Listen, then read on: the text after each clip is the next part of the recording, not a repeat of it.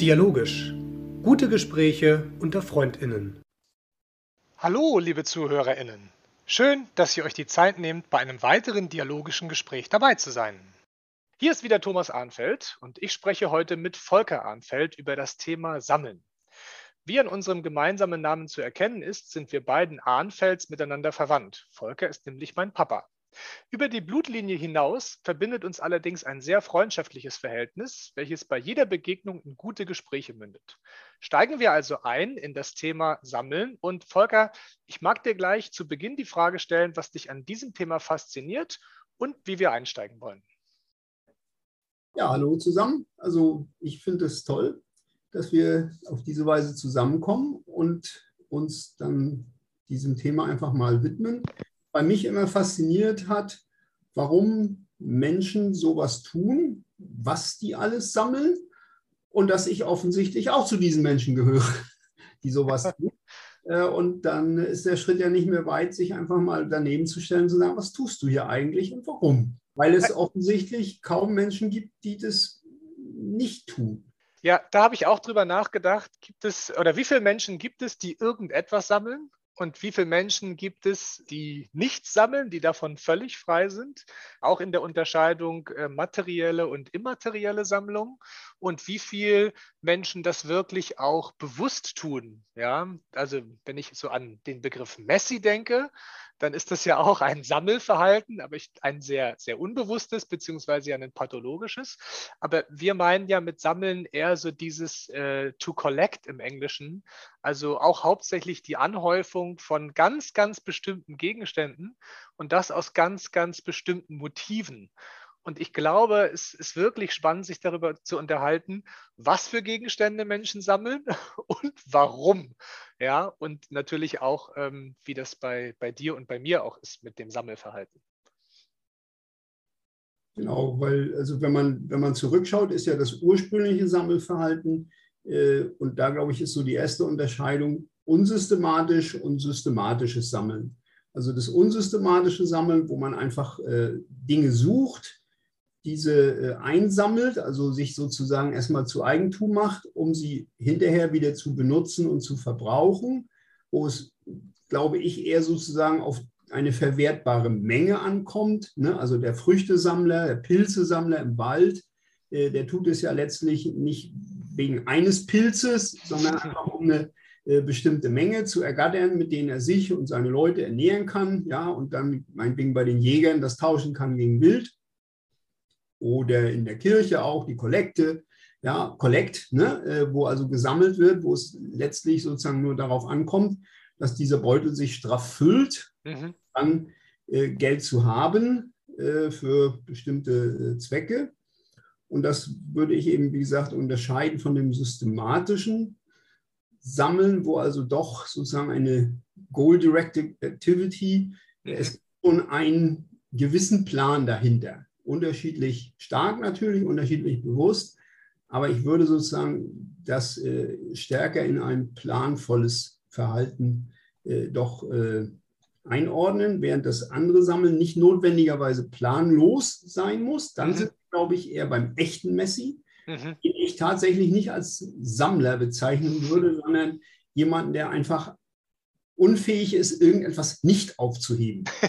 ja, richtig, ja. Hm. Äh, während es ja sozusagen den, den Sammler, der zwar unsystematisch sammelt, aber ja schon mit einem Zweck, hm. nämlich irgendwie diesen Korb zu füllen oder diesen Beutel oder was auch immer, also eine bestimmte äh, Menge dieser Dinge zu besorgen, ohne dass es sozusagen auf das einzelne Ding wirklich ankäme. Also wer Pilze sammelt, ist natürlich der große Pilz lieber als der kleine, weil es hm. schafft. Hm. Aber am Ende ist es egal, wenn der Korb voll ist. Hm. Ja, und er würde auch nicht sagen, heute sammle ich nur große Blaubeeren, weil die einfach äh, schicker sind ja, äh, oder mehr satt machen und hat dann am Ende den Korb nicht voll, während der andere mit den kleinen rumbeeren, der auch ein paar große hat, der hat den halt voll. Hm. Ja, einfach sozusagen, da geht es um die schiere Menge und wenn der Klingelbeutel voll ist, dann ist gut. Wenn nicht voll ist, nicht gut. Ich finde die Unterscheidung zwischen diesem systemischen oder dem systematischen und dem unsystematischen Sammeln äh, einen sehr, sehr interessanten Ansatz. Und ich habe gerade überlegt, dass unsystematisches Sammeln heutzutage fast nicht mehr möglich ist, weil alles eigentumsrechtlich und auch besitztechnisch ähm, eigentlich registriert ist. Also ich dachte so kurz an den Wilden Westen, wo sich alle mhm. irgendwie das nehmen, was sie wollen. Land, ja. Bäume, Tiere. Es war alles irgendwie frei verfügbar, dann ist eine Mine und man geht da rein und holt Gold. Ja. Aber wenn ich überlege, was könnte ich heute unsystematisch sammeln? Das wäre Müll, das könnte ich sammeln. Ja, äh, das wären Gegenstände, die niemand mehr haben will, also zu verschenken auf eBay Kleinanzeigen, da könnte ich unsystematisch ran. Aber ja. ich kann nicht einfach in den Wald gehen und mir Holz holen. Ich kann auch nicht irgendwelche Tiere ähm, einsammeln, also Nahrungsmittel, vielleicht noch das Pilze sammeln im Wald. Ja, aber ich Bis kann. um Früchte geht. Ja, ein bisschen, ja, so die, die, die also Kirschen. Ne? Ja. Genau, wenn sie reif werden im Sommer und so weiter, das sind alles Möglichkeiten, genau. Aber auf einer ganz kleinen Ebene, was also faktisch nicht mehr geht, ist meinen Besitz zu vergrößern durch unsystematisches Sammeln, weil alles irgendwie schon besessen wird und irgendwo jemand sich zu Eigentum gemacht hat. Das heißt also, dass äh, für das gezielte und planvolle Sammeln eigentlich heutzutage nur noch dieses systemische Vorgehen in Frage kommt. Und das ja wiederum, und das schätze ich sehr am menschlichen Verhalten, was in den meisten Fällen gut ist, ja bis zur Perfektion auch getrieben wird. Und das finde ich ein ganz interessanter Punkt bei so SammlerInnen Leidenschaften auch. Es geht schon auch um das höchste Ziel. Also ich habe das Gefühl, Menschen sammeln wenig aus der Motivation heraus, dass es bald mal genug ist, sondern eigentlich ist die Sammelleidenschaft nie genug. Ja, das kommt ein bisschen darauf an. Ähm, grundsätzlich hast du recht und in die Richtung sollten wir auch noch mal weitergehen, weil das ist, glaube ich, noch so ein Punkt, wo dich das noch gut verästelt. Mhm. Äh, weil ja sozusagen einerseits die, die Frage der Motivation, warum tue ich das? Mhm. Ja, wem, wem will ich damit was, was tun? Also auch auf dieses Was tun kommt es ja noch an. Also was will ich damit bei mir oder bei anderen erreichen? Äh, und aber auch die Frage, äh, gibt es sozusagen einen Katalog und ist der offen oder geschlossen? Also ich las jetzt äh, gerade letzte Woche zwei Artikel, wo das so ein bisschen beim Aussortieren hilft. Das ist ja auch wieder so ein Begriff, der dann auftaucht. Da war also von einem Sammlerstück die Rede, mhm. wo man denkt, ah ja. Und ich las den Artikel und dachte eigentlich, nee. Das war nämlich äh, der Aston Martin, mit dem Original James Bond äh, Dr. No, glaube ich, gejagt hat. Äh, und das war aus meiner Sicht ein Liebhaberstück. Mhm. Ja, das heißt, das ist ein Einzelstück, was man haben kann, woran man sich daran erfreuen kann. Vielleicht genauso wie man sich an einer Sammlung erfreuen kann. Aber eine Sammlung setzt, finde ich, immer eine zumindest überschaubare Anzahl von Entitäten voraus. Und da ist halt sozusagen der nächste Punkt, ist diese Anzahl endlich? Wenn ja, wie endet sie oder ist sie unendlich? Und da, glaube ich, scheiden sich schon mal die Wege, glaube ich, relativ deutlich. Und die Anzahl der ersten Martins, die Original James Bond in dem Film gefahren hat, ist genau eins. Ich habe noch zwei weitere Autos für die Doubles und die Stunts. Mhm. Da kann man noch sagen, ich habe sie alle drei. Mhm. Darum ging es aber in dem Artikel nicht. Und es ging tatsächlich auch nicht darum, auch das wäre so ein Katalog, dass man sagt, ich habe alle Autos, mit denen zumindest mein Sean Connery. Ja, aber ansonsten äh, ist der Katalog dann natürlich, geht er schon ein bisschen weiter auf. Mhm. Also gibt es sozusagen, und das war der andere Artikel, da war jemand, der hatte nicht alle, aber fast von jedem eins. Mhm. Und das ist ja sozusagen auch nochmal eine Art Katalog. Da ging es um alle Zweiräder, die in der DDR äh, hergestellt oder käuflich zu erwerben waren. Es gab auch noch ein paar so aus, aus der Tschechoslowakei, Java. Äh, und der hatte quasi fast alle Modelle einmal, bis auf mhm. drei, was trotzdem aber eine erhebliche Anzahl natürlich darstellt. Aber es war klar, wenn er die drei noch hat, mhm. hat er eigentlich seinen Katalog voll und hat er dann sein Sammelziel erreicht. setzt er sich dann hin und sagt, so, ab jetzt Pilze. Mhm. Mhm. Jetzt ja. wieder Pilze. Mhm. Ja? Äh, oder ist dann sozusagen die Frage, gut, dann könnte man ja noch von jedem eine Reserve, mhm. ein zweites. Ja, also sozusagen dieser Katalog. Und dann gibt es halt Sachen, ne, du hast es ja auch gesagt, äh, beispielsweise, wo man sagt, also Bierdeckel dieser Welt. Mhm. Äh, das ist dann zwar auch so wie Dylan sagt, jedes Sandkorn hat eine Nummer. Mhm. Ja, auch die Zahl der Bierdeckel in dieser Welt ist möglicherweise endlich, mhm. aber weit jenseits von allem, was wir uns vorstellen können mhm. und natürlich ständig in Bewegung. Genau, es kommen halt immer neue dazu. Das ist halt bei so einem genau. abgeschlossenen Sammlungsbereich. Und das ähm, ist ja immer, wenn man sozusagen auf eine Etappe sammelt, mhm. wie beispielsweise alle zwei Räder aus der DDR. Ne? 3.10.90 war es mit der DDR vorbei. Mhm. Äh, und seit 49 gab es die nur. Das heißt, das ist ein Zeitraum, der ist eine Weile her. Es mhm. kommen also sozusagen nicht noch mehr die ganz großen Überraschungen des Wegs. Ja? Mhm. Und er ist nicht so lange historisch her, dass man also äh, in der Erde buddeln muss, um dann sozusagen noch Überraschungen zu erleben. Äh, das ist dokumentiert, man muss es jetzt nur tun. Mhm. Und auch, was weiß ich, wenn man sagt, alle James Bond-Autos, die Sean Connery gefahren ist, äh, auch das ist natürlich ein Katalog, das kann man vielleicht schaffen. Mhm. Aber ja. das ja. sind sozusagen die, die offenen, die, die geschlossenen Kataloge. Ne? Genau. Mhm. Genau, so Kataloge ja, oder. Alle, alle Kulis dieser Welt oder ja. was hattest du, alle, alle Nagellackfarben dieser Welt. Genau, äh, das war ein Beispiel, was ich mir vorher rausgesucht hatte wo ja. es also, ja, also das würde, wäre für mich die Unterscheidung zwischen offenen mhm. und geschlossenen Sammlungen, äh, dass die geschlossenen einfach eine bestimmte ähm, Obergrenze haben an, an Teilen, die kann sehr hoch oder sehr niedrig sein ähm, und äh, dass offene Sammlungen einfach äh, durch die schiere Menge an Gegenständen, ja, Bierdeckel und Kugelschreiber-Sorten und aber auch durch die Nachproduktion von ähm, von den ja. Gegenständen natürlich per se offen ist. Und Beide Richtungen offen, ne? also sowohl ja. durch die schiere Menge als ja. auch da, ne? also man könnte ja auch noch sagen, man alle Motorräder aus der DDR sammeln, alle. Ja, genau.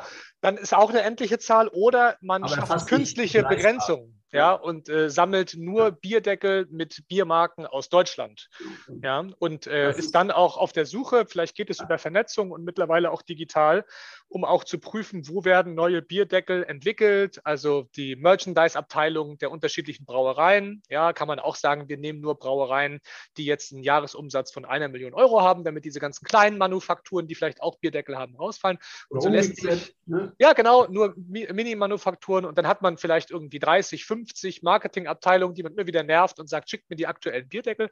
Ja, und hat so die Möglichkeit, also äh, auf eine vollständige Sammlung hinzuarbeiten durch so eine künstliche Limitierung. Genau. Und das war nämlich schon der nächste Begriff, den ich gerne äh, einführen würde. Du hast es gerade schon gesagt, gemerkt, führt Sammeln immer zu einer Sammlung? Ja, okay. Mhm. Was ist eine Sammlung? Mhm. Ja, ist das sozusagen, ne, wir haben ja im Museum, da gibt es irgendwelche Sammlungen und, und äh, Bayern sind Bayern haben eine Titelsammlung. Ja, stellt sich die Frage, war das der Plan? Ja, oder sammeln die nur sozusagen alle Titel, bis sie alle haben? Mhm. Ja, äh, da wird manchmal auch mit diesen Begriffen natürlich ein bisschen äh, ja, gespielt, aber führt sozusagen Sammeln immer zu einer Sammlung. Also da sind wir uns ja sicherlich einig, das unsystematische Sammeln ganz sicher nicht. Mhm. Und Verbrauchsgegenstände natürlich auch nicht. Ne, dass ich also meine schöne, auch meine Pilzsammlung dann stolz bin, wenn ich aus dem Wald komme, eher nicht. Mhm. Äh, also das ist schon sozusagen dieses systematische Sammeln. Äh, und glaube ich, dass die meisten dann irgendwann doch an diesen Punkt kommen, mhm. dass sie sagen, okay, ich gebe dem jetzt auch eine Struktur. Denn die meisten Menschen lieben Strukturen. Ja, und ich finde, so eine Sammlung hat auch ähm, gewisse Kriterien zu erfüllen. Die sind vielleicht jetzt schwer zu verallgemeinern, aber auf ein paar können wir uns äh, verständigen. Also wenn ich mir jetzt vorstelle, jemand sammelt Kugelschreiber, dann kann ich mir schwer vorstellen, dass geöffnete Umzugskartons äh, rumstehen und der Mensch immer, wenn er einen Kugelschreiber sieht, den mitnimmt und in diesen Karton wirft und sagt, so wieder einer keine Übersicht, ob es Doppelungen gibt, keine, keine Systematisierung nach Größe, nach Farbe, ja. richtig, sondern, und dann kommen wir nämlich an den Punkt, was Sammlungen auch ausmacht und was vielleicht auch das, das Sammeln ausmacht. Und da sind mir ähm, in, in der, in, beim, beim Vorausdenken oder bei den Vorüberlegungen auch so ein paar Dinge in den Kopf gekommen, ähm, so Begriffe wie auch Besitz, der sich also auch erfühlen lässt. Ja? Sammlung in geschlossenen Kartons vermitteln mir nicht das Gefühl, einen Besitz zu haben. Ich möchte sie eigentlich sichtbar haben, ausstellen in äh, Vitrinen oder an Wänden, katalogisiert haben, vielleicht äh, auch digital das funktioniert. Äh, ich denke, dass auch in den Bereich Motive fällt eine gewisse Ästhetik Mhm. Dass also auch Absolut. gesammelte Gegenstände mir auch so ein gewisses Gefühl auch so von Vollständigkeit, so von Ganzheitlichkeit auch geben, ja, und auch Struktur in einer komplexer werdenden Welt zählt dort mit rein. Ich hatte auch noch diesen Begriff der Akkuratesse herausgearbeitet. Dass es also nicht dann darum geht, einfach Kugelschreiber nebeneinander zu legen und der Farbe nachzusortieren, sondern die auch auszurichten unter einen weißen Untergrund irgendwie so. Da sind wir wieder ein bisschen bei der Ästhetik, aber diesen Punkt der, der Akkuratesse, dass also dieses Anlegen einer Sammlung zu einem enorm hohen Grad an Konzentriertheit, an ja. Korrektheit und dann der nächste Punkt zu zielgerichtetem Verhalten führt. Also der Mensch, der Kugelschreiber sammelt, der wird nicht einfach einmal die Woche irgendwo in einem Hotel zufällig reingehen und einen Kugelschreiber mitnehmen, sondern ich bin sicher, der wird viel Zeit auch dafür aufwenden, mit seinem Katalog, wohl wissend, dass doppelte Gegenstände ihm wenig nützen, auf der Suche sein nach neuen Kugelschreibern. Es wird also ein sehr, sehr zielgerichtetes Verhalten, um diese Sammlung weiter zu befüllen. Genau, und ich glaube, dass sich das auch quasi aufbaut, ne? dass man mhm. vielleicht auch einfach erstmal so anfängt. Also ich kann ja das letztlich auch wieder nur von mir berichten äh, und kommt dann immer mal an so einen Punkt, wo man feststellt, okay, das macht dir Spaß, das machst du jetzt weiter, aber äh, next level. Ja, so einfach jetzt nur haben und in Karton packen, mhm. das ist eine Weile ganz lustig, aber irgendwann sagst du dir, nee, jetzt siehst du schon den Boden von dem Karton nicht mehr was also heißt, auch die, die da unten liegen, siehst du nicht mehr. Das ist dann ja, wenn dich das nicht stört, bist du eher wieder beim unsystematischen Sammeln, wenn es nur darum geht, möglichst viele von diesen Kartons voll zu füllen. ja, genau. Bei einem ver ver vergleichbaren Begriff, nämlich beim Hamstern. Ja. Hamstern ist ja auch Sammeln, aber ja. eben Vorrat für schlechte Zeiten, was bei Kulis nicht das Thema ist, glaube ich. Mhm. Ja, das ist ja sozusagen, äh, wenn man da nochmal zurückgeht, sind ja all diese Verhaltensweisen, also auch gerade das Hamster natürlich, einfach äh, auch einer Zeit geschuldet, als es existenziell wichtig war, wann immer du die Chance hast, zu sammeln und nicht dran vorbeizugehen und sagen, kannst du dir morgen holen, mhm. weil vielleicht morgen weg und du brauchst es morgen. Mhm. Ja, also das ist ja sozusagen auch ein zivilisationsgeschichtlicher Aspekt, dass eben Sammeln und Hamstern äh, wichtig fürs Überleben war. Und das ist jedenfalls, und das muss man ja auch unterscheiden, in unserer Gesellschaft, in der wir jetzt hier und heute leben, ja genau nicht mehr der Punkt. Ja. Sondern es ist ja gerade ein zivilisatorischer Überfluss, der sich da gerade manifestiert. Egal, ob ich jetzt das Auto von James Bond habe, mit dem ich nicht fahren kann, äh, weil es nämlich, weil der Schleudersitz kaputt ist, ja, äh, oder weil das mit es kriegt kein TÜV, es kriegt kein ja, TÜV keine Straßenzulassung mit den beiden Kanonen da vorne drin. Ja, äh, das ist das Problem wahrscheinlich. Äh, da brauchst du eine extra spezielle Betriebserlaubnis und die kriegst du natürlich nicht, ja, oder ob du sozusagen äh, tatsächlich also in deinem restlichen Leben so viel schreiben wirst, dass du einfach diese 10.000 Kulis echt noch brauchen wirst. Ja, hm. abzüglich der drei oder vier, die natürlich eingetrocknet sind. In der Zwischenzeit, ja. Aber ist egal, du hast ja dann genug. Mhm. Ne? Also das ist ja sozusagen eigentlich ein Ausdruck eines zivilisatorischen Überflusslebens. Äh, und zwar in Bereichen, wo man sagen würde, das ist, davon braucht man gar nichts. Aber es gibt ja auch Bereiche, wo man sammelt, ich benutze diese Sammlung sehr wohl. Mhm. Nicht sterben ohne sie. Ich denke jetzt gerade mal, ich bin ja, weißt du ja, Musiksammler, mhm. und zwar auch, wie du schon richtig sagst, mit Ordnung und mit Haptik, also auch gerne mal anfassen, so ein Teil. Ne? Mhm. Ne? Also nicht nur die Datei anfassen, sondern auch die CD, die dazu gehört. Äh, aber das ist natürlich, und da wäre auch, finde ich, so ein Punkt, über den man nachdenken könnte. Es gibt halt Sachen, die sammle ich. Motivation, davon habe nur ich Freude. Also all diese DDR-Motorräder, die fahre ich alle gar nicht. Weil ich überhaupt nicht mehr Motorrad fahre. Aber ich habe in meiner äh, Remise stehen äh, und pflege die und mhm. die haben vielleicht sogar TÜV oder könnten TÜV kriegen, aber ich kann damit gar nicht rausfahren. Mhm.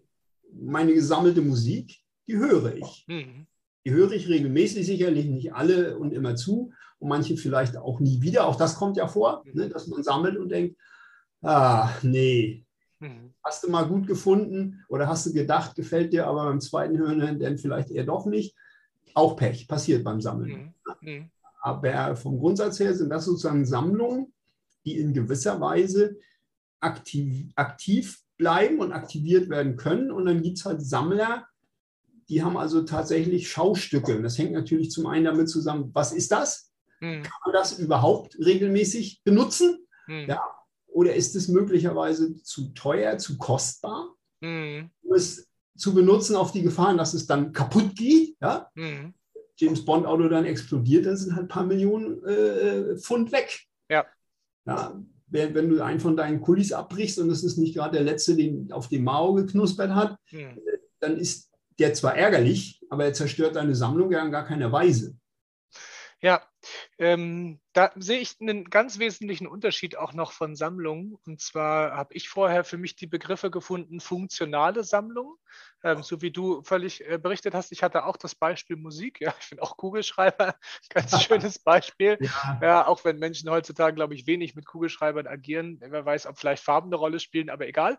Und so dysfunktionale oder unfunktionale Sammlungen, wie zum Beispiel gestempelte Briefmarken ja, oder Eintrittskarten, äh, ja die Menschen also einfach ähm, sammeln, um damit ja gewisse Ereignisse zu dokumentieren. Oder bei den Briefmarken, es hat ja auch was sehr, also was, was Haptisches, auch wieder was Ästhetisches. Es gibt auch dann schöne Alben, äh, in denen die einsortiert werden können. Das ähm, ist durchaus auch, denke ich, etwas, etwas Schönes. Ähm, mhm. Aber es ist eben völlig unfunktional, weil ich mit der blauen Mauritius kann ich nicht eine Postkarte mehr verschicken. Ja?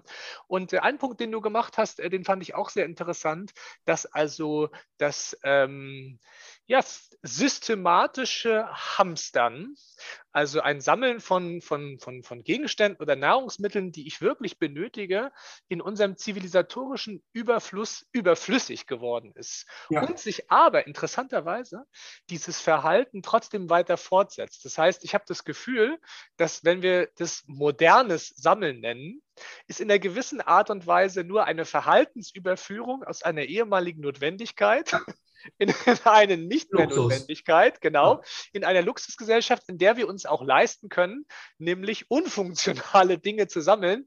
Das wäre ähm, zu anderen Zeiten gar nicht möglich gewesen. Und da frage ich mich so ein bisschen, ist das also ein in einer gewissen Art und Weise so ein reaktionäres Verhalten, also auch ein Zurückziehen in bekannte Verhaltensstrukturen, die in uns einfach genetisch noch veranlagt sind? Ist mhm. es ein mhm. bisschen auch so eine Zukunftsflucht vielleicht?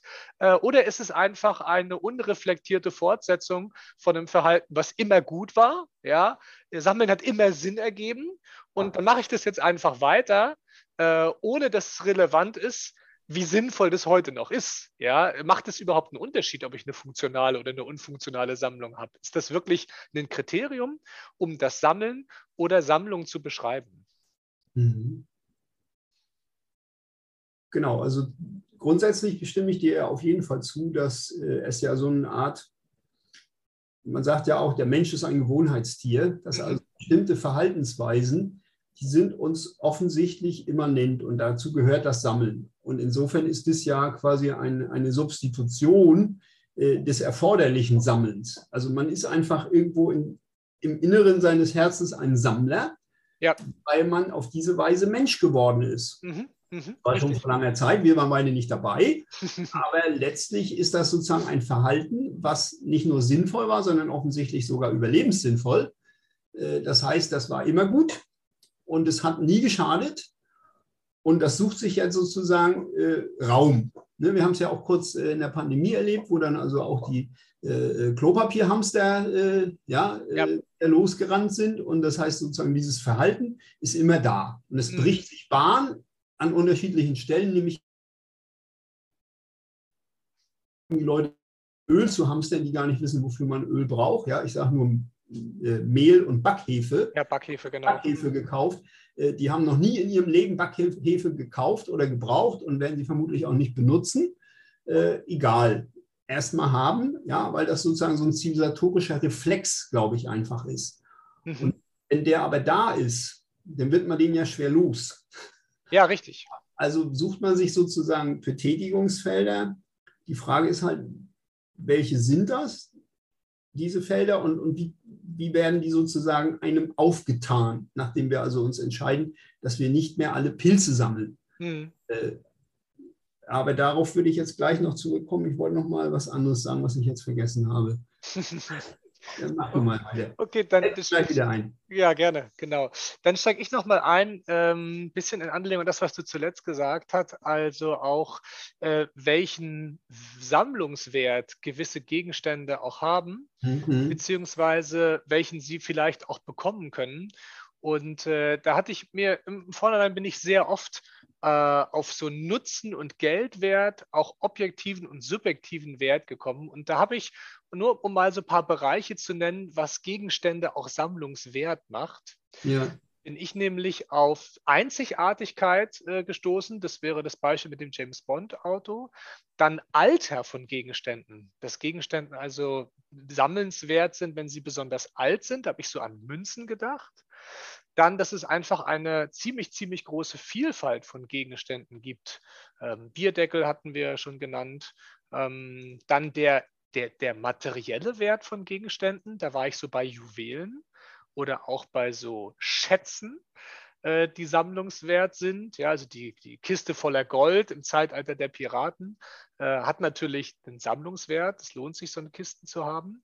Und ein oder zwei interessante Punkte waren noch die Beschaffung auch von Gegenständen, also die besonders schwer zu ergattern sind. Ähm, da bin ich bei so Autogrammen ja. hängen geblieben. Und dann war der letzte Punkt, was Gegenstände sammlungswert macht, ihr Zeitgeist. Also antike Waffen, bisschen bei Alter, aber auch Bücher, also die einfach in einer bestimmten Zeit geschrieben wurden und dann vielleicht sogar als Originale sind wieder bei der Einzigartigkeit oder geringere Auflagen, sind wir wieder bei geschlossenen Sammlungen, dort auch in einer gewissen Art und Weise ja auch Zeitgeschichte dokumentieren. Ja, absolut. Na, also diese, diese Frage, äh, wie bestimmt sich sozusagen der Wert einer Sammlung oder auch nur der Wert der einzelnen, ist weg jetzt? So. Mhm. Dein Bild ist noch eingefroren, das wundert mich ein bisschen. Ich sehe mich gut. Mhm. Mach mal deine Kamera einmal an und aus.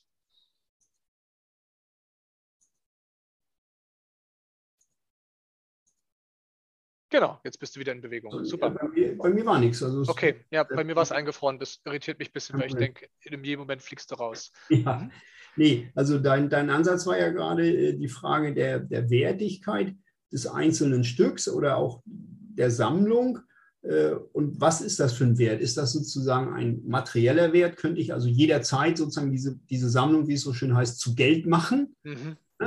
Oder hat die nur für bestimmte Leute einen Wert? Äh, oder hat sie einfach tatsächlich einen objektiven Wert eher nicht? Ja, man könnte also sagen, stell es mal alles bei eBay rein, mal sehen, was passiert. Dann kommt man mhm. zumindest ja äh, zu bestimmten Geboten und wird feststellen, bestimmte Dinge sind, wenn man jetzt eBay eine gewisse Objektivität zubilligen will, insofern als dort eine Menge Menschen dabei sind, äh, von denen auch äh, ein Querschnitt der Bevölkerung so ein bisschen darstellt. Ja. Also bei den James Bond Autos, da werden halt bestimmte Leute nicht mitbieten. Mhm. Da brauchen wir uns nichts vormachen. Ja? Das mhm. ist nicht nur ein geschlossener Katalog, das ist auch eine geschlossene Gesellschaft. Ja. ja aber wenn du einfach sagst, ich habe jetzt hier mal ein paar Sachen, ein paar Einzelstücke, die könnten Teile einer Sammlung sein oder werden, oder ich habe sogar eine ganze Sammlung, egal ob jetzt eine geschlossene oder nur ein Teil, und stell die mal bei eBay rein und schau mal, was sind die wert? Im Sinne von, was sind die materiell wert? Was sind Leute genau. bereit dafür zu bezahlen? Ja. Ja, das und wahrscheinlich ja hauptsächlich auch deshalb, weil sie die selber sammeln. Genau, und da ja. ist das ist nochmal wieder so eine kleine Abzweigung. Äh, ist es einfach nur, weil Leute sagen, ein so ein Teil hätte ich gern, weil es könnte ich gut gebrauchen. ne? Äh, oder ist es einfach, dass die sagen, ja geil, das würde ich auch gern sammeln oder das sammle ich schon und mhm. davon könnte ich, äh, das passt gut in meine Sammlung. Mhm, ja, genau. Würde sie ergänzen, komplettieren oder einfach erstmal richtig aus dem Startloch bringen. Mhm. Auch das ist ja so ein Punkt. Oder haben die sozusagen tatsächlich einen, einen auch praktischen Wert? Sprich, sind es also Dinge, die ich einfach äh, auch praktisch einsetzen kann, die ich also quasi einer Sammlung entnehme und verwende für mhm. das, wofür sie möglicherweise ursprünglich sogar vorgesehen waren. Dass ich einfach sage, ich kaufe mir jetzt so ein teures Auto und fahre damit jeden Tag zur Arbeit. Mhm. Einfach, weil ich A, ein Auto brauche und B, mich freue, wenn ich ein tolles Auto habe und Geld ist mir eh egal, ich hab's. Mhm. Also. Mhm. Und äh, interessant auch, äh, der Gedanke kommt mir gerade, äh, ab welcher Stückzahl Sammlungen schon als Sammlung zählen. Ja, also ich glaube, wer sechs Briefmarken besitzt, der hat keine Briefmarkensammlung. Wer sechs, ja, wer aber sechs Sportautos hat, ja, ja. oder sechs Segelboote, ja, ja. Äh, da lässt sich schon fast von einer Sammlung sprechen. Äh, das ist auch ein interessanter Punkt, ab wann, äh, und das regelt sich wahrscheinlich einfach dadurch, wie viel haben Menschen, die sammeln durchschnittlich davon. Ja, wenn Menschen durchschnittlich 5000 Yachten hätten, dann bräuchte ich mit sechs nicht anfangen, ist aber nicht der Fall.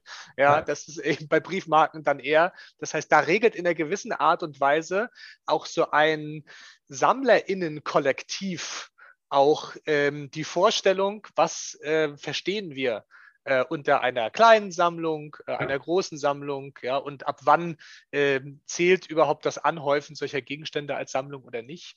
Und ähm, ich ähm, habe noch einen interessanten Punkt, äh, auf den ich gerne nochmal zurückkommen möchte, und zwar die Motive.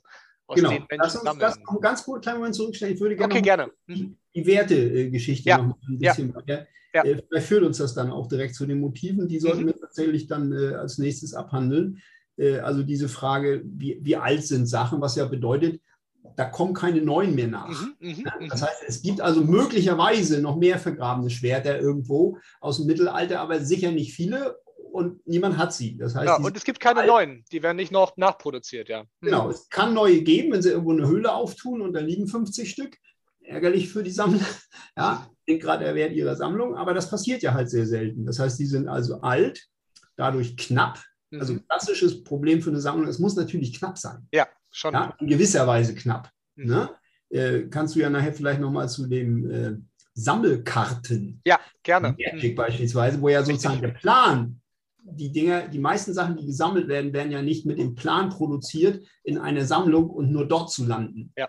Bei Sammelkarten schon eher. Mhm. Ja, oder bei bestimmten Dingen, die einfach nur für einen Sammlermarkt hergestellt werden. Auch ein interessanter Aspekt. Mhm. Also tatsächlich Dinge gibt, die nur dafür hergestellt werden, damit, dass sie gesammelt werden. Mhm. Ja. ja. Was ja eigentlich äh, sozusagen die, die, die eigentliche Sammlung, so wie wir sie bisher betrachtet haben, ja gerade nicht ausmacht, sondern es werden ja eher Dinge gesammelt, die aus welchen Gründen auch immer, Motive kommen wir ja gleich, äh, für sammlungswürdig gehalten werden. Und das sind natürlich in der Regel Dinge, die sind entweder, sagte ich schon, alt, schwer zu bekommen, knapp und selten. Meistens mehrere Sachen davon, weil Dinge, die einfach alt und äh, teuer sind, die sind natürlich knapp und selten, mhm. äh, schwer zu bekommen. Die kann man also nur durch einen gewissen zusätzlichen Aufwand bekommen. Das heißt, der Sammler hat also sozusagen neben der, äh, den Supertugenden wie Ordnung und Akkuratesse eben auch Hartnäckigkeit, so wie du es nanntest, oder eben einfach auch planmäßiges Sammeln, fängt also schon damit an, was kriege ich woher? Ja, also wo muss ich hin? Äh, was muss ich tun, um meine Sammlung zu erweitern, zu vervollständigen, egal was es jetzt sei, äh, was es für ein Katalog auch ist. Äh, auch da ist natürlich die Frage klar, äh, die Anzahl äh, der verfügbaren Objekte sagt natürlich was darüber auf, ab wann ist es eine Sammlung. Ne, wir haben uns mal sehr amüsiert in der Schule, äh, meinte dann jemand, er würde jetzt auch äh, Mosaikhefte sammeln und eins hätte er schon. Mhm. Mhm. Das haben wir nicht ernst genommen. War eine frühe Form von, von Bashing natürlich, haben wir ein bisschen gemobbt, aber jetzt damals noch nicht so, haben ihn nur geärgert. Aber das zeigt natürlich genau, der hat es noch nicht ganz verstanden, was das mit dem Sammeln eigentlich auf sich hat. Mhm. Ja? Mhm. Und dass man eben sozusagen die Sammlung entweder ja darüber definieren kann, alt, selten, schwer zu bekommen, also auch teuer, mhm.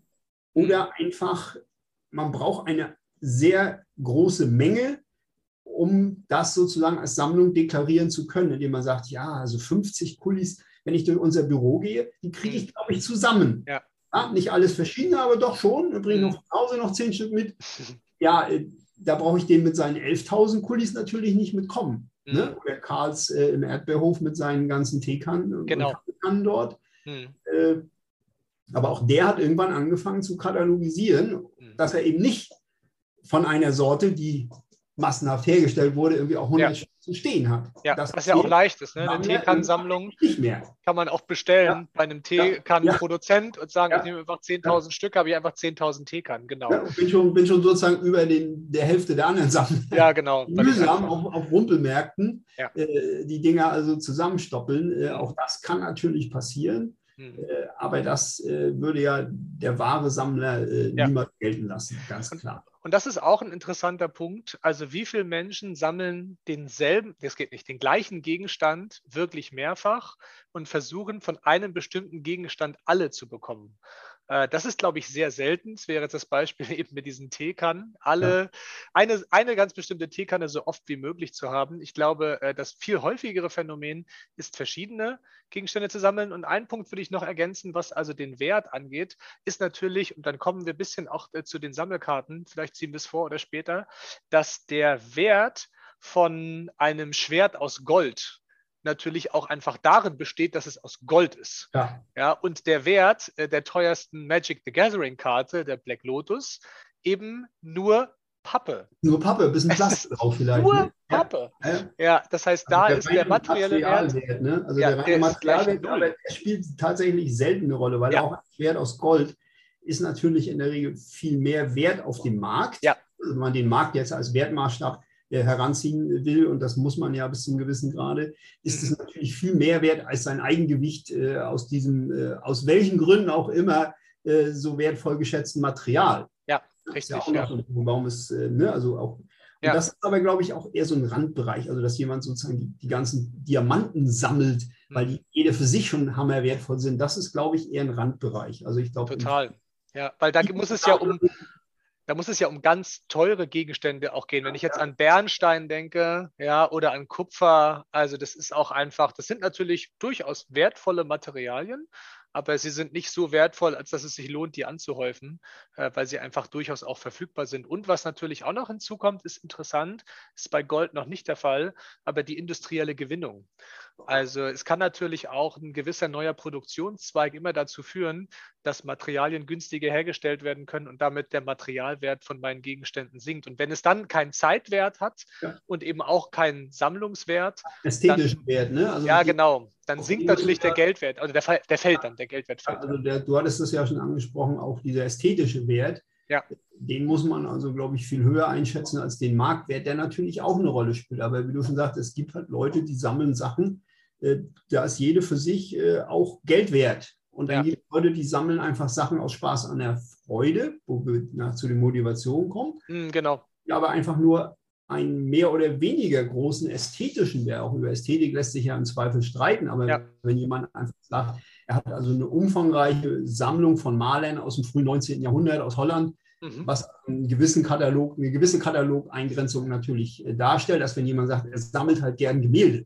ja, ich sage, ja, kann man auch machen, aber da haben wir einen richtig großen Katalog. Ja. Ne? Also der, der Sammler wird früher oder später sich abgrenzen. Oder spezialisieren. Egal, wo man anfängt. Wenn man sagt, ich sammle Gemälde, mhm. ja, der wird früher oder später feststellen, äh, diesen Katalog, den kriegt er niemals auch nur im Boden gefüllt, ja, mhm. in seinem Kataloggefäß. Das heißt, er wird also irgendwann dieses Gefäß äh, äh, verkleinern müssen, um also in, sozusagen in einen Effekt zu gelangen, um zu sagen, man hat zumindest einen Teil des Gesamtkatalogs. Das spielt, glaube ich, immer eine Rolle.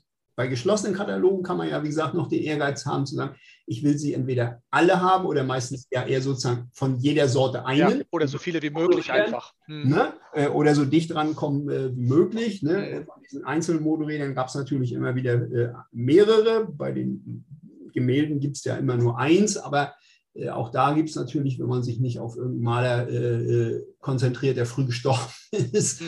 ja, und äh, alle seine Bilder immer schön gehamstert hat, und von was anderem gelebt hat, dann kommt man ja immer an, diese, äh, an diesen Punkt, dass man seinen eigenen Sammelkatalog formen muss und wird. Das wird einfach passieren. Da hm. bin ich ziemlich sicher. Hm. Ja.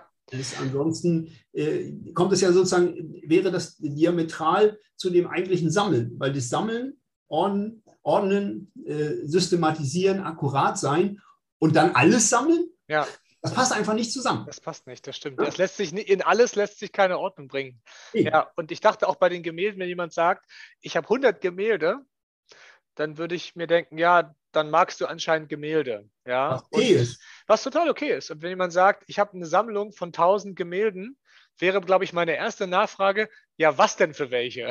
Also, Ja, was, ja. was, was genau äh, kennzeichnet diese Sammlung, außer einfach diese Quantität? Und da wären wir ja dann auch bei, bei Sammelkarten.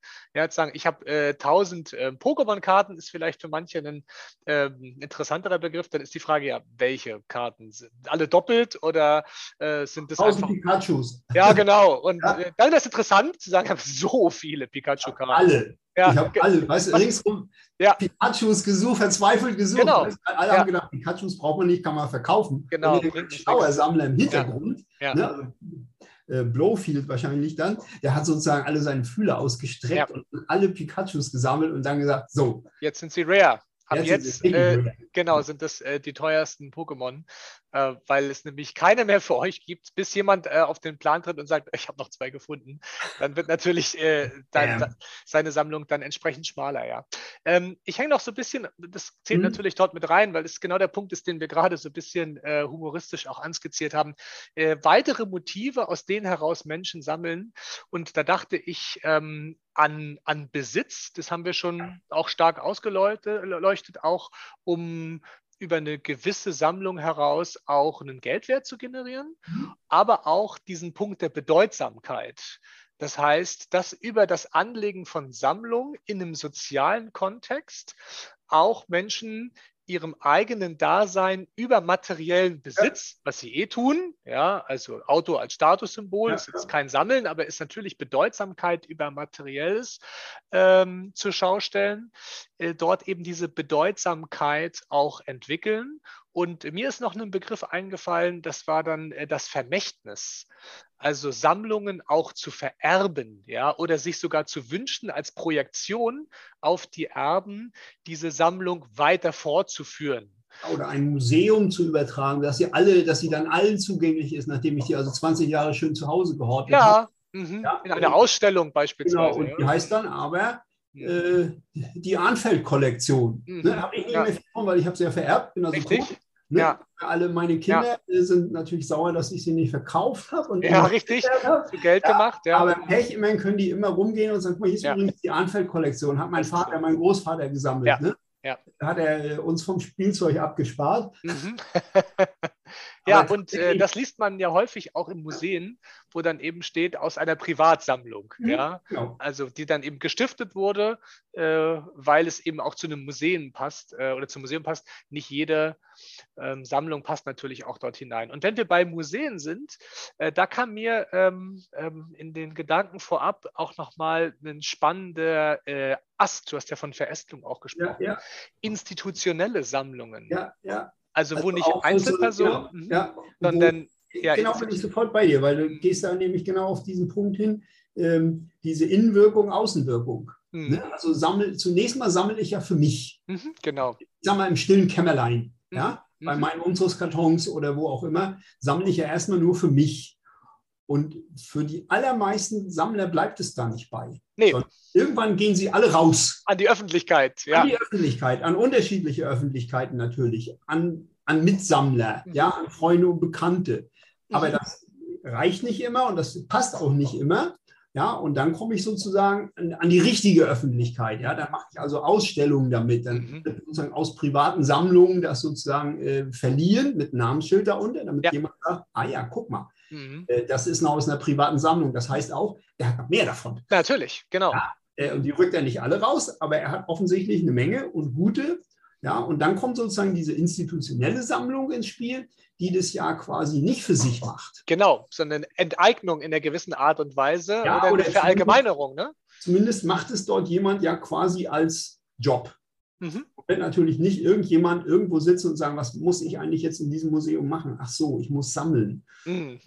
Ja, das eher nicht. Ding. Ne? Mhm. Ich bin eigentlich mehr für kaputt machen oder Mhm. selber basteln. Aber ich bin, Mhm. halt, äh, bin hier leider als Sammler, äh, als Kurator eingestellt. Da muss ich jetzt halt mal ein bisschen rumkuratieren. Mhm. Ja, äh, und dann rennt er irgendwie los und, und sammelt was fürs Museum. So ist es ja nicht. Also das sind natürlich schon auch Leute, die daran Spaß haben, aber die quasi dieses äh, zu sich deutlich weniger im Vordergrund steht, sondern ist es von vornherein klar, sie sammeln ja. es nicht für sich. Nee. Nee. Natürlich steht dann irgendwann bei großen Sammlungen auch kuriert von äh. Dr. Äh, Philhabil und sonst irgendwas mhm. sowieso, ne, wo alle sagen, hat er aber gut gemacht an der Welle.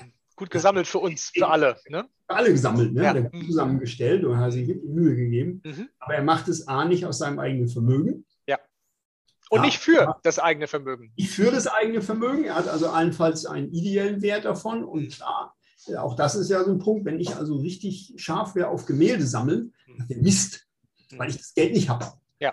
Aber wenn ich halt gut darin bin, das zu tun und davon auch Expertise habe, also nicht den, den gefälschten Rembrandt für den echten kaufe, sondern andersrum, mhm. Äh, dann kann ich damit zwar auch sozusagen meinen Lebensunterhalt verdienen, aber ich kann das halt nicht machen, außer ich habe halt ein Museum oder eine private Stiftung oder irgendjemand im, im Rücken, der sagt, was, ein Rembrandt hast du besorgt? Mhm. Egal, was er kostet, nehmen wir, ja. kaufen wir, ne? hier hast du Budget. Ja.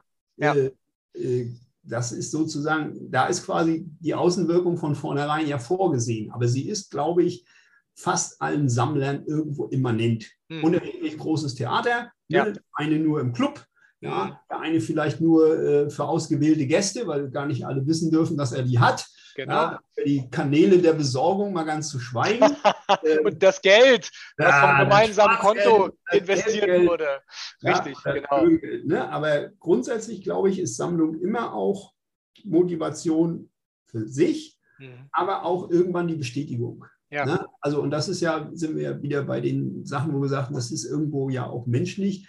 Also, die Menschen suchen Bestätigung. Ja. Fast alle. Ja. Fast immer. Ja, mhm. auf unterschiedlichen Wegen, manche sehr abstrus, ja, manche äh, müssen dafür seltsame Dinge tun, aber am Ende will ich doch, dass irgendeiner mir auf die Schulter klopft und sagt, Alter, ganz hm, Genau, der, hat sich gelohnt. Was ist den denn her? Ja. Den habe ich noch nie gesehen. Das ist ja dann auch spannend, wenn sich dann so Fachgespräche dann auch ergeben, weil andere Menschen das sehr, sehr gut nachvollziehen können, äh, was für mich dieses Sammlerstück eben dann dort wirklich bedeutet. 20 Leute rennen da dran vorbei und sagen, ja, ja. ich, ich erkenne ja. den Wert gar nicht. Ja, den, kann man Motorräder sammeln. Und dann kommt aber der 21. der sagt. Alter, mhm. den hast du. Mhm. Das ist der einzige, der mir noch fehlt. Mhm. Ja, ist sozusagen, sind beide geadelt. Nicht nur, dass sie für den Abend äh, beschäftigt sind. Ja. die Frauen können was anderes machen oder die Männer, je nachdem, bei Motorrädern eher die Frauen. Ja. Aber äh, auch, auch noch ein interessanter Punkt. Ja, spannend, ja. genau. Also ob es dort äh, genau eine, eine Unterscheidung auch nach Geschlecht gibt. Äh, können wir gleich nochmal drüber nachdenken. Das ist mir äh, in der Vorbereitung gar nicht eingefallen. Äh, aber jetzt, wo du es sagst, äh, ich habe schon, obwohl ich versucht habe, das äh, gendersensibel auch sprachlich zu lösen, fast ja. immer an Männer gedacht. Die, Und ich eben ja im ersten Moment auch. Mir ist es sofort aufgefallen. Ja, ja, genau. Und das ist ja spannend, weil eigentlich ist ja so diese, diese ganz traditionelle ja Verbindung. Ja, genau, richtig. Und das stimmt schon mal nicht. Das ist historisch nee. widerlegt, dass es so ja. nicht war. Aber da prägt sich ja eigentlich ein von früher Kindheit, okay, Frauen sammeln aber mhm. nicht mehr, sondern jetzt irgendwie sind die Männer diejenigen, ich weiß nicht, weil sie mehr Geld bekommen oder so, vielleicht auch nochmal ein anderes Thema.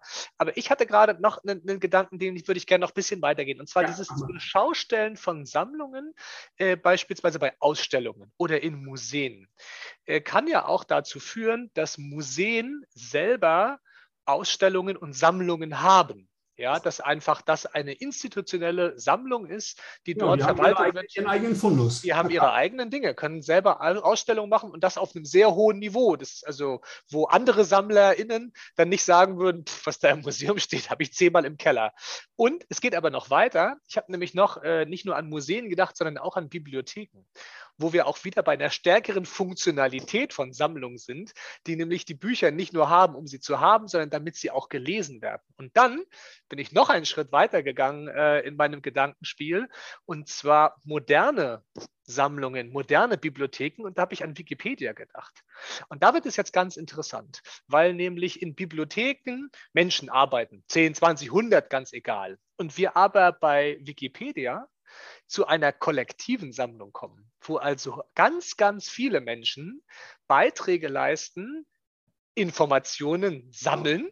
Es ist eine spezielle Sammlung. Richtig, genau, das ist ganz, ganz spezielle Art. Und sie widerspricht ganz vielen von den Motiven, die wir bisher herausgearbeitet ja. haben. Besitz nicht dabei, ähm, Vermächtnis, Bedeutsamkeit, Wohlstand, ähm, Langeweile vielleicht ein bisschen, Ästhetik, ja. Weiß ich nicht genau, aber es ist sozusagen eine andere Form des Sammelns aus einer spezifischen Motivik heraus. Also in einer gewissen Art und Weise altruistisches Sammeln, ja, war bisher gar nicht vorgesehen äh, in unseren Gedanken. In erster Linie ja nur auf Informationen. Ja, genau, von daher ja, etwas Immaterielles, genau. Ne, die Haptik geht ja bei der Bibliothek, geht noch beides. Ja. Man, wobei die Bücher manchmal auch nicht so richtig haptisch mehr sind. ja, sind eher so abgegessen. Mhm. Das heißt, die Haptik spielt dort ja eher eine untergeordnete Rolle, außer wir sind jetzt in Bibliotheken, wo das nur hinter Glas noch liegt und so. Ja, genau. Ja. So, äh, ist ja die Bibliothek doch schon eher in Richtung äh, Information, aber immer noch verbunden mit Haptik. Während ja. sonst,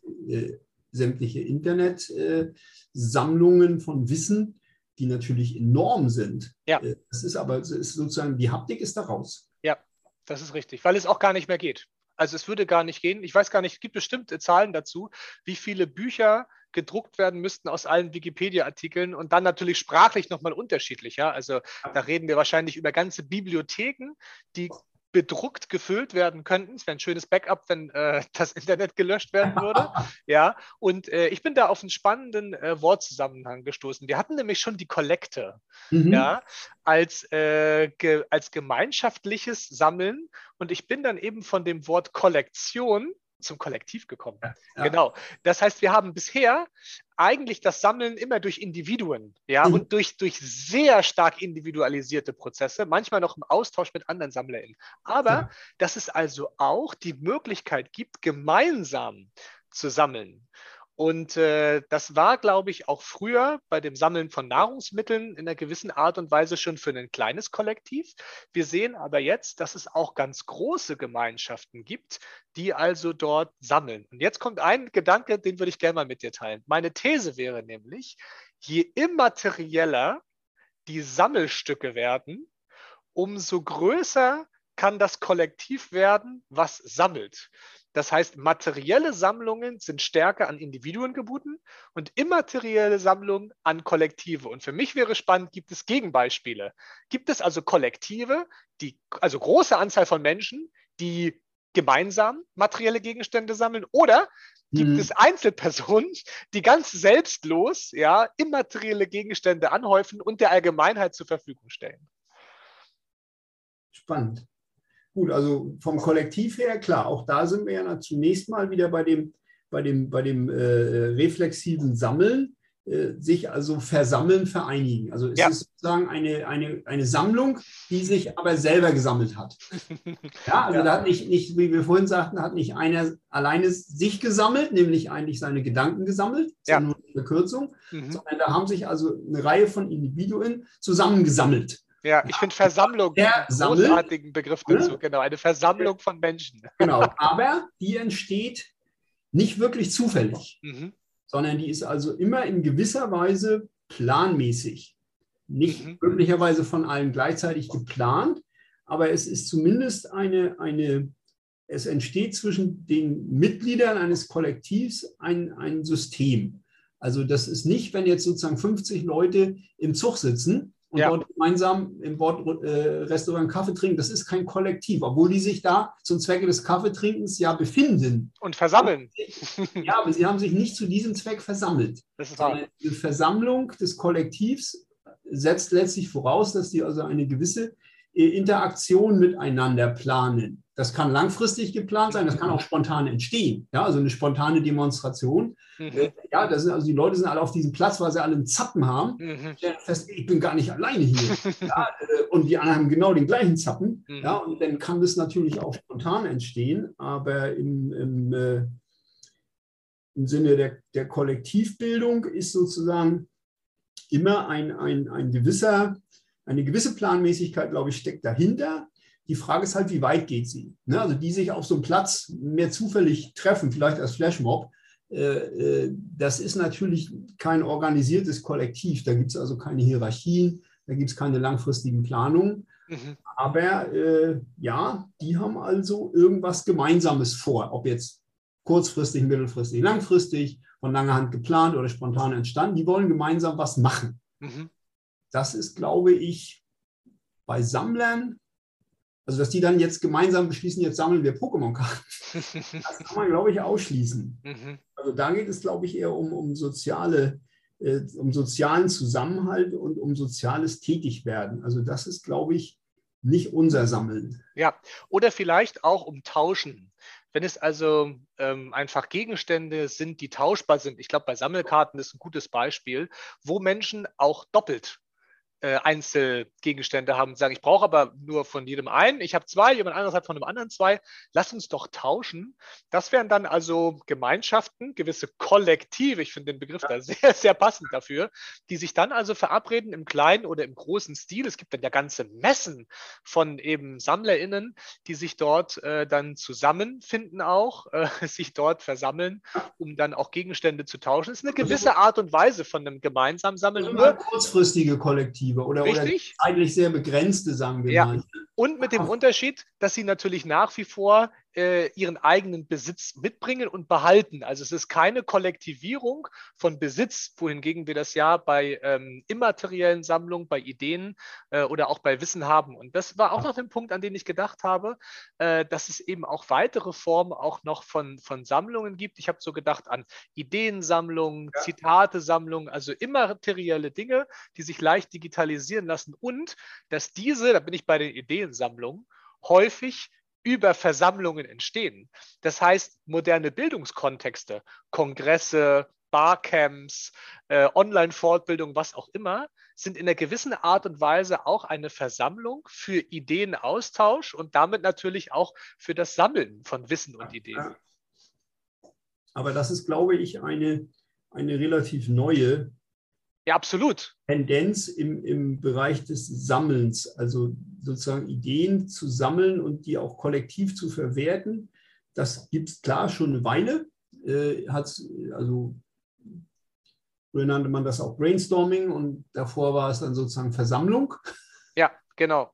Äh, aber sozusagen dieses, dieses immaterielle Sammeln von Ideen ist ja durch die, ja, durch, dadurch, dass äh, immateriell halt viel leichter geht. Ja, also durch, ja. durch Internet äh, und online. Äh, früher musste man sich halt, äh, ne, so wie wir jetzt, also ich wäre jetzt zu dir gefahren oder du zu mir oder wir hätten uns Berlin getroffen, hätten einen Haufen Zettel mitgehabt mhm. und gegenseitig irgendwie ausgetauscht. Äh, dass sozusagen dieser immaterielle Austausch, ja, der ja erstmal das Sammeln voraussetzt, ich kann ja nichts tauschen, wenn ich nichts mhm. gesammelt habe. Richtig, ja. Ähm, klar, also sozusagen dieser Aspekt des Sammelns dass der also auch ins Tauschen mündet natürlich, um mhm. die eigene Sammlung zu vervollständigen, äh, gegebenenfalls gegen Hergabe eigener Sammelobjekte, um damit sozusagen die Sammlung des anderen, ne? also ja. mir gebe ich dir, es geht ja nicht nur um Kaufen, du weißt ja, diese Messen sind ja auch mhm. Tausch, Tauschbörsen natürlich, genau, weil genau. Geld ja häufig nicht das Hauptproblem ist, sondern niemand geht ja dahin, um seine Sammlung zu verkaufen, mhm ja, äh, das könnte er auch auf eBay haben, äh, sondern er geht ja dahin, um zu sagen, okay, ich habe was, was du möchtest, du hast was, was ich möchte, tauschen. Mhm. Sammlungen verbessern. Ne? Da sind wir wieder beim, beim Strukturieren, beim Verbessern, beim Pflegen von Sammlungen.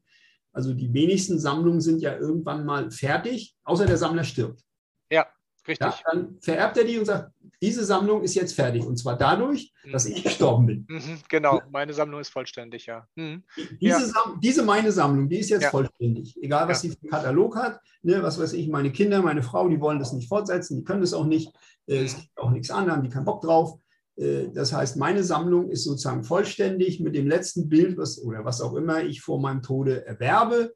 Mhm. Ja, äh, und damit ist dann sozusagen meine Sammlung abgeschlossen. Aber vorher ist so eine Sammlung ja immer irgendwie, also ich glaube, dynamisch im Sinne von, es sei denn, der Katalog ist wirklich abgeschlossen. Ich genau. habe sie alle. Ja. ja äh, das ist, glaube ich, der Zeitpunkt, wo man dann auch sterben sollte. Weil, what next? Es liegt, liegt, eng zusammen, glaube ich. Ja, ja? Also der next? Aufwand, eine geschlossene Sammlung anzusammeln ja. und seine Lebenszeit auf der Erde äh, zu verbringen, äh, ich glaube, die rücken eng aneinander zusammen. Ja. Sauber timen und wenn man merkt, es wird äh, nicht zusammenfallen, Mhm. Da muss man sich rechtzeitig die nächste Sammlung anfangen. Genau. Also die ist jetzt fertig, aber eigentlich bin ich ja wieder ganz am Anfang, ne, weil ich jetzt sozusagen die nächste Sammlung anfange. Also das, mhm. das ist ja sozusagen Fluch und Segen des geschlossenen Katalogs. Richtig, ja. Ne? Was kommt halt, danach? Mhm. Ne? Genau, ich kann halt irgendwann sagen, ich habe sie alle. Und was dann? Mhm. Na, mhm. dann kann ich die natürlich äh, veröffentlichen und mich preisen lassen dafür, dass ich der Erste bin, der sie alle hat. Äh, aber sozusagen der eigentliche Reiz einer Sammlung ist eigentlich ihre Fortschreibung. Mhm. In welche Richtung auch immer. Also eine mhm. Sammlung, die man nicht mehr fortschreiben kann, hat, glaube ich, für, den, für die meisten Sammler ihren Reiz verloren. Mhm. Nicht, nicht für die Leute, die sich das ansehen. Die sagen, geil, echt, mhm. alle, alle, Rembrandts in einem Museum? Mhm. Hammer. Ja? Mhm. Äh, und, und der Kurator sagt, ja, habe ich schön zusammengetragen. Und, ja. Äh, Jetzt ist mir langweilig. Jetzt weiß ich nicht mehr weiter. Normal, aber spätestens ja. übermorgen ja. ist noch die Freude äh, ja. darüber, dass es gelungen ist, ja. fliegt. Richtig. Und die Sammelleidenschaft endet also nicht mit der äh, Komplettierung der Sammlung. Ja, das ist richtig. Genau. Also die kann dann natürlich für diese Sammlung verfliegen, dass man sagt, ja. Gemälde von Rembrandt, langweilig. Hm. Ich sammle jetzt äh, ja, Motorräder aus der DDR-Zeit oder, ja. ja. oder äh, alle Kulis, äh, die also sich nur äh, mit einer Zange öffnen lassen oder irgendwas. Ja. irgendwas suchen, wo ich sage, okay, mhm. also um einfach diesen, dieses, dieses Gefühl. Ja, genau, dieser Leidenschaft ich, einfach nachzugehen. Ich ne? gebe den Dingen Struktur. Mhm. Ja, und das ist etwas, was, was glaube ich, äh, den, das, das Hobby des, des Sammelns äh, wirklich zu einem guten Teil, äh, auch wenn vielleicht nicht immer bewusst, aber man kommt ja immer an den Punkt, wo man anfängt, nachdem man einfach wild drauf losgesammelt hat, mhm. Struktur zu geben. Mhm. Und das muss man je nach Art und Größe der Sammlung auch immer wieder nachschärfen. Mhm. Ja, und kommt dann manchmal so an den Punkt, wo man denkt, verdammt, warum hast du das damals alles so eingeordnet? Das war doch Quatsch. Ja, und dann große Sammlungen umzusortieren, da brauchen Museen dann teilweise auch Monate für. Ne? Das äh, ist einfach dann viel Arbeit, ja. Ich äh, hänge noch ein bisschen bei diesen Ideensammlungen oder auch dem Sammeln von Erfahrungen, ist auch nochmal äh, so eine ah. schöne ähm, Redewendung. Da geht aber nochmal ein ganz anderes Feld auf. Äh, ich habe nämlich überlegt, wenn Menschen sich ähm, zum Austausch treffen, also ihre äh, gesammelten Ideen, ihr gesammeltes Wissen miteinander austauschen, dann ist ja das, ähm, was sie an Ideen haben, nicht weg sondern sie tauschen ja nicht eine Idee gegen die andere, genau. um dann die eigene nicht mehr zu haben, sondern genau. es ist ja dann ganz anders, dass sich also in diesen Austauschformaten Sammlungen gegenseitig befruchten und erweitern. Und ich habe äh, nochmal bei den äh, Gegenständen auch geschaut, was wir dort zusammengetragen hatten an so Eigenschaften, was diese Sammlungswert macht. Und fast kein einziger trifft auf diese Ideen zu. Ja, ja. Das, das Alter von Ideen ist überhaupt nicht sinnvoll. Eigentlich je jünger, umso besser. Ja, dann äh, der, der materielle Wert. Ja, also wenige Informationen sind ja Gold wert. Das ist ja ganz schwer zu messen. Ja, oder auch die Beschaffung der Informationen. Zu sagen, ich habe ein Buch in Altgriechisch gelesen, das spricht sonst niemand mehr. Ja, äh, das war ganz schwer, an diese Informationen zu kommen. Ist super selten. Auch ja. so die Einzigartigkeit, ich weiß das, was niemand sonst weiß, ist auch alles sehr, sehr selten. Und gleichzeitig auch spannend, wenn wir auf die Motive schauen anschauen. Ja, Besitz spielt dort keine Rolle, sondern eigentlich ist der Austausch, das Weitergeben, das Spannende. Dann kommen wir in den Be mhm. äh, Bereich der Bedeutsamkeit. Der ist, glaube ich, durchaus gegeben.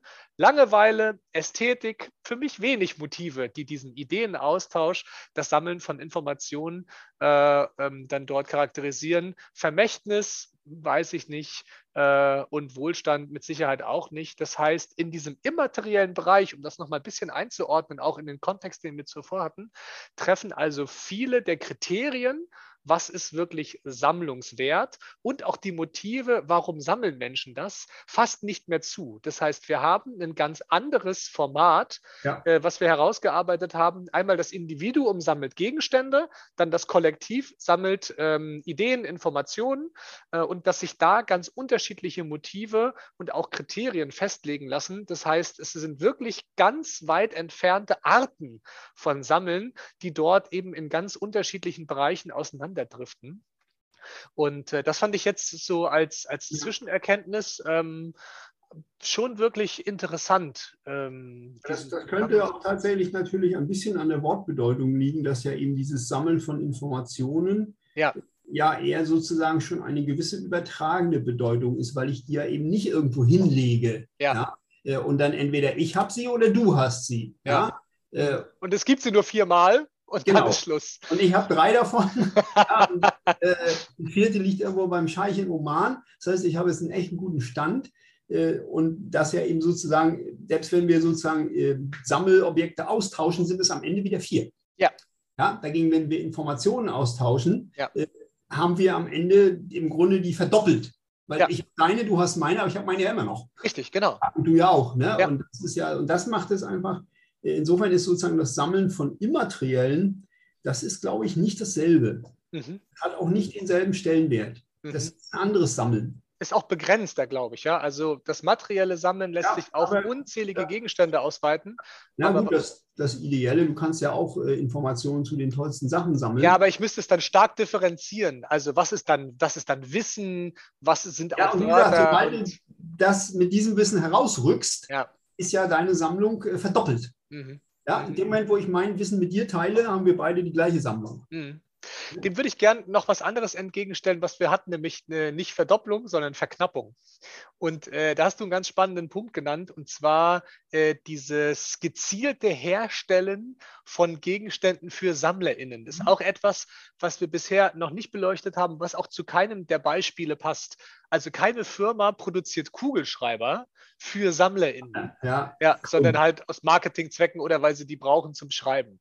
Äh, Briefmarken ja, da gibt es vielleicht mal so Sammlerstücke, auch bei Münzen könnte ich es mir vorstellen, diese Spezial- und Sonderdrucke und ja, so weiter. Sonderprägungen, die sind schon in erster Linie für Sammler. Genau, die gibt es schon, da sehen wir es, aber eben du hattest das angesprochen, Sammelkartenspiel, wir haben über Pokémon-Karten gesprochen. Ich selber äh, spiele ja ähm, leidenschaftlich gerne Magic the Gathering, ohne Karten zu sammeln. Ist auch spannend, weil die Karten eine Funktionalität haben. Es ist also keine unfunktionale Sammlung, sondern sie ist hochgradig funktional. Ich kann mit den Karten ja spielen. Und äh, es ist zu beobachten seit einigen Jahren, dass dort der Print auf Pappe wertlose Karten eigentlich mit einem sehr hohen ideellen Wert, der sich dann in einen materiellen Wert mündet. Manche Karten sind für über 100 Euro erst zu bekommen, obwohl sie den gleichen Pappwert haben wie jede ja. Karte, äh, die weniger als ein Cent wert ist. Dass dort also ganz unterschiedliche äh, Kartentypen hergestellt werden. Es ist dieselbe Karte, sie sieht anders aus, sie glitzert, sie äh, ist besonders dunkel, besonders hell und so weiter, hat vielleicht nochmal mit einem anderen Künstler, einer anderen Künstlerin ein besonderes Bild bekommen. Dieselbe Karte wird also in ganz verschiedenen Versionen mittlerweile hergestellt, weil sich dadurch nämlich SammlerInnen angesprochen fühlen, ich will nicht diese Karte einmal haben, sondern ich möchte von dieser Karte jede Version oder eine ja, bestimmte Version ja. haben. Und dann werden diese natürlich, und dann sind wir bei der Verknappung, nicht in den Kartenpaketen äh, inflationär zur Verfügung gestellt, sodass alle sagen, okay, also mit 200 Euro Investment habe ich auf jeden Fall alle von diesen Versionen, sondern das ist, äh, und da gibt es dann so die Collectors Edition, die heißen sogar so, ja, extra für SammlerInnen zu einem enormen Preis. Was für mich interessant ist, funktionale Karten sind günstiger zu bekommen als unfunktionale Karten, die nämlich in Sammlung gehen, weil am Ende macht es ja beim Spielen keinen Unterschied, welche Version der Karte ich verwende, sondern ähm, ist es äh, dann ganz äh, nur von ihrem Spielwert abhängig. Und auch das geht ja bei Magic, ohne in die Tiefe gehen zu wollen, nochmal auseinander. Also Sammelwert und spielerischer Wert. Auch das ist äh, häufig natürlich in, einem, äh, in der Korrelation, ja. aber nicht immer. Und äh, ja, einfach nochmal dieser Punkt, äh, gezielte Herstellung für SammlerInnen und gezielte Verknappung zur Wertsteigerung. Mhm. Ja, ist ein Markt. Ne? Mhm. Also, ist Kapitalismus. Ja. Mhm. Und dann gibt es Erstauflagen. Gibt es auch ein Angebot. Ja, ne? richtig. Das, das äh, bedingt einander, ja. Mhm. Äh, und da ist sozusagen eben der Sammler ja aber eben dann nicht mehr frei, wenn er halt sagt, äh, Magic-Karten sammeln ist mein Ding. Mhm. Dann muss er sich ein Stück weit diesem Diktat ja beugen oder es mit dem Sammeln lassen, was schwer genug wäre. Mhm. Das ist ja in anderen Bereichen eher nicht so. Und das ist ja der Punkt auch, wie entscheiden Menschen, was sie sammeln. Mhm. Ja, ja, das ist, da sind wir doch gar nicht drauf eingegangen. Also nicht nur diese, diese Motivation, sondern überhaupt äh, diesen, diesen Kick-off. Ja. Wann beginnt in mir diese Sammelleidenschaft zu keimen und, und auch dann die Hartnäckigkeit, genau, dann dabei zu bleiben? Also ich glaube, als Kind äh, sammeln Menschen Spielzeug. Ja, egal welcher Art. Und je mehr Spielzeug ich habe, umso besser. Und dann wird es konkret. Dann wird ja. es konkret und sagt, also Murmeln nicht so meins, Puppen nee. irgendwie auch nicht. Ich sammle jetzt konkret Matchbox-Autos, genau. Äh, das war ja so der Aufhänger sogar ja, für dieses Sammelthema gewesen. Ich habe ja auch noch hier zu stehen. Ich kann ja. die jetzt ausholen. Jetzt holen, genau. Wir machen ja kein Video. Bin ich übrigens gar nicht sicher, ob das schon als Sammlung zählt, weil es sind einfach random irgendwelche, ja, und auch ja, nicht. Witzigerweise, ich kann da was zu sagen. Also, ja. jein, also klar, man hat da hinterher gejagt, denn sie waren zu meiner Zeit knapp. Ja. Konnte also nicht in den Laden gehen und sagen, ich ja. habe genug Geld, ja. ich kaufe mir jetzt eine Sammlung. Ich kaufe jetzt 1000 Matchbox, damit habe ich mehr als die ganze Klasse zusammen. Mhm. Keine Chance. Ging nicht. Die waren knapp, die waren rare, die waren teuer. Mhm. Und ich habe tatsächlich versucht, dieser Sammlung eine Struktur zu geben. Eine sehr ärgerliche, wie sich im Nachhinein herausgestellt hat, aber ich war halt ein Kind. Ich habe nämlich mal so ein Spiel gehabt mit Rennautos und die hatten irgendwie Nummern 1 bis 6 oder 1 bis 8. Und ich dachte, das ist doch geil, wenn alle deine Autos eine Nummer haben. Ja, okay. Habe dann sozusagen fortlaufend alle Autos, jetzt nicht die LKWs, aber alle, die sozusagen als Rennwagen in Betracht kommen, das waren einige, ja. habe fortlaufend so mit, mit Abziehbildernummern versehen, mhm. mhm. was natürlich dem Originalwert richtig geschadet hat. Mhm. Und heute auch aus ästhetischer Sicht einfach nur noch ärgerlich ist. Ja, aber ich wollte meiner Sammlung eine Struktur geben. Ich mhm. wollte einfach sagen, ich habe Rennwagen von 1 bis ich glaube, bis 59 oder so bin ich gekommen. Richtig, das stimmt, ich erinnere mich. Mhm. Ja, äh, und äh, dann eben auch zu sagen, okay, dann hat man halt mal eins geschenkt bekommen und festgestellt, ja gut, gemein von Oma, aber habe ich schon. Mhm. Und dann ist man ins Tauschen gegangen. Okay. Mhm. Geguckt, ne? Also ich brauche nicht drei LKWs von der gleichen Sorte. Mhm. Äh, da habe ich zwei natürlich versucht zu tauschen im Freundes-, Schulfreundeskreis. Äh, also das war schon auch Sammlung, aber klar, ne? Sammlung eines Knaben. Ja. Äh, da ist natürlich, aber da fängt es an. Da fängt, da fängt man an, Strukturen zu suchen. Ja. Und, äh, das hat man ja nicht, damit kommt man ja nicht auf die Welt. Ne? Also Akkuratesse und, und Hartnäckigkeit, Ordnung, dass die, die standen immer exakt auf meinem Schrank Klar. ausgerichtet. Ja, also ähm, das wäre mir sozusagen ein Gräuel gewesen, die also quasi irgendwo zwischen den Bauklötzern suchen zu müssen. die waren schön aufgestellt, auf dem Regal, auf dem Schrank, irgendwo hatten die ihren schicken Platz. Ja, ja. Ja, und so ist es mit meinen Magic-Karten auch. Äh, die, die ich nicht funktional nutze, sind äh, nach und Farbe sind und überhöht. nach, es wird, nach Jahr. Es wird überhöht, weil es ist nur ein Auto. Man kann brumm, brumm. Klar, genau, ne? aber der Sammler überhöht ja, diesen ja, Wert. Er geht also genau. also weg von dem materiellen Wert, haben wir schon gesagt, von dem reinen Goldwert, von dem reinen Metallwert. ja, ja, richtig. Nichts. Alle aus Plaste, ja. ja äh, nee, die Wand haben wir früher sogar aus Metall. Das war ja das Tolle. Nämlich Eisen Sind die schwer, dann fahren die auch besonders schnell. Ja, ja, na klar. Die Funktionalität ja. wieder günstiger, ja, genau. genau. Ja, aber das ist typisch und ich sehe es auch, wenn ich also andere Magic-Sammlungen sehe, und die sind nicht katalogisiert, die liegen vielleicht auf einem Haufen, da stellen sich mir die Nackenhaare auf. Ist so. das, das, ist, das geht für mich gar nicht. Ich habe einmal mit äh, einem damaligen Freund seine Sammlung mal versucht zu sortieren und der hat einfach kistenweise unsortierte Karten unter dem äh, Bett hervorgezogen. Und ich dachte wirklich, ich habe fast einen Zwang gespürt und dachte mir, ich muss jetzt hier, und wir saßen, glaube ich, vier Stunden auf dem Boden, bis mir der Rücken weht hat. Die Knie sowieso. Ich muss hier Ordnung reinbringen. Das darf nicht unstrukturiert bleiben. Und da waren wertvolle Karten auch dabei. Wir haben sie ein bisschen katalogisiert auch, äh, sind ja. lange nicht fertig geworden, weil das viel Aufwand macht. Ich würde zum Abschluss gerne nochmal äh, zwei persönliche Fragen in den Raum ja. werfen, ohne vorher mir selber eine Antwort überlegt zu haben. Und zwar, welche Dinge würdest du gerne noch sammeln und welche Sammlung solltest du besser aufgeben? Ich habe mal vor der Sammlung Ansammlung in Klammern gestellt.